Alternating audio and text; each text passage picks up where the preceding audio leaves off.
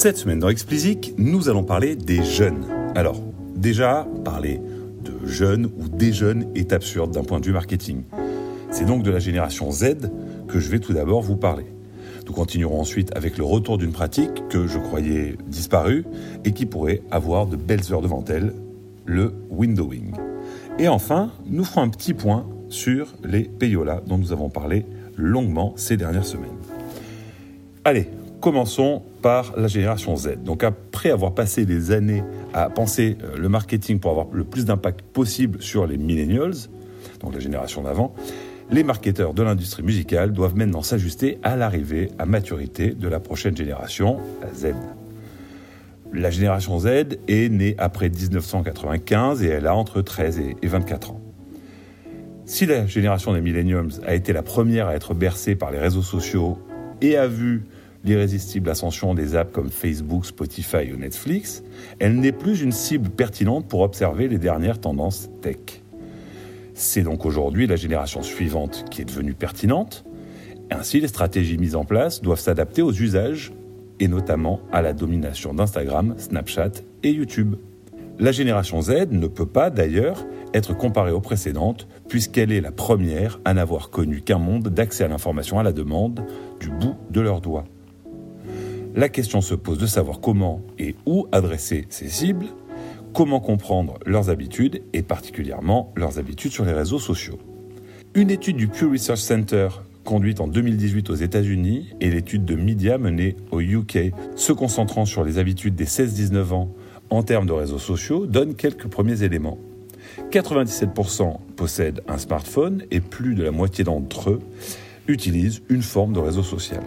45% des ados interrogés déclarent être en ligne continuellement. En moyenne, ils passent 11 heures par semaine sur les terminaux mobiles et il passe également 23 heures par semaine à regarder des vidéos sur les sites de streaming. Fanbytes, qui propose également une étude sur la génération Z et Snapchat, confirme sans surprise que l'app au fantôme est la plus utilisée par les moins de 19 ans aux États-Unis, au UK et dans d'autres territoires.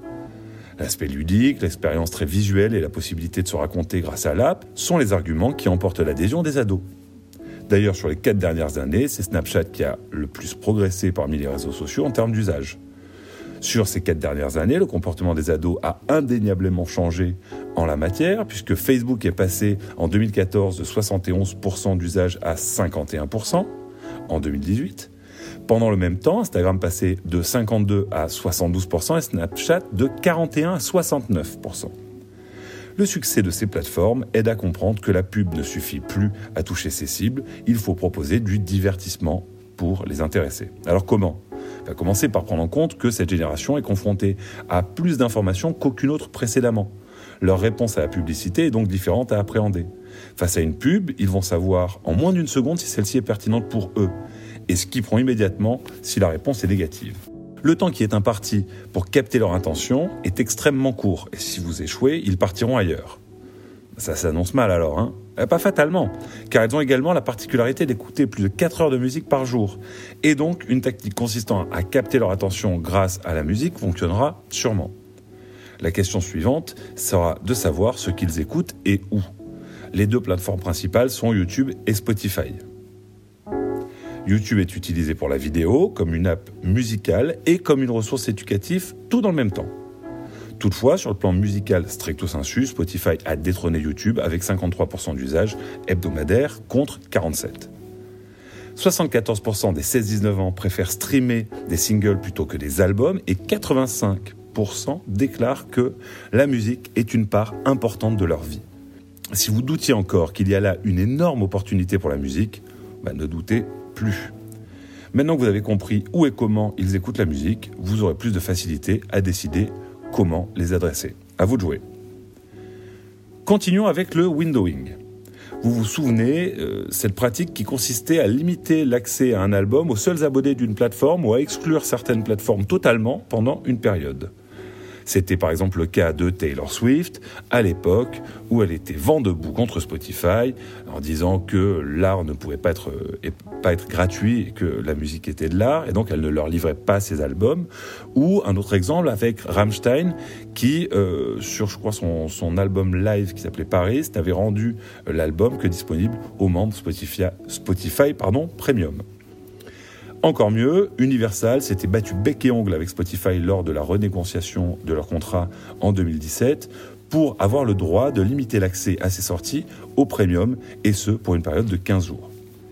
Daniel Ek convenait dans une déclaration suite à cet accord qu'il n'était pas optimal de limiter l'accès au contenu, mais que, entre les lignes, il faudrait bien vivre avec. Eh ben, cette option laissée à Universal n'allait pas finalement être beaucoup utilisée. La preuve en est, notre bonne Tay Tay a sorti Lover, son dernier album, en le rendant disponible pour tous les users de Spotify, ce qui, vu ses déclarations pas si passées que ça, était une révolution.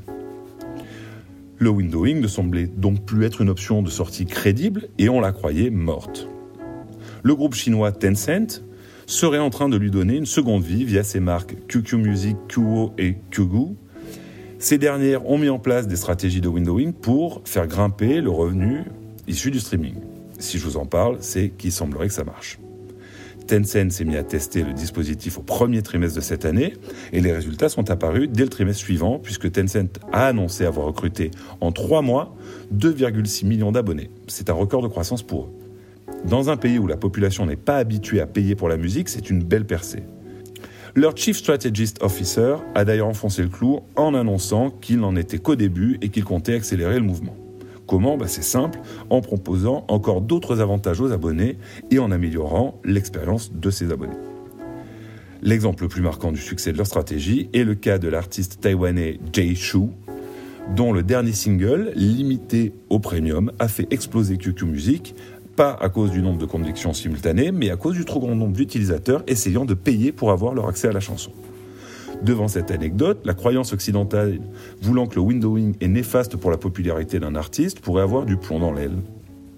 Relativisons quand même un petit peu en notant qu'en Chine, YouTube, qui ailleurs est la principale ressource pour avoir accès à de la musique gratuitement, bah, est bloqué. Les Occidentaux, côté label, suivent ça de très près et ils voient une stratégie innovante de la part de Tencent pour obtenir de la croissance en inventant de nouvelles sources de revenus, là où, selon eux, Spotify cherche à augmenter ses marges sur le dos de ses plus gros fournisseurs.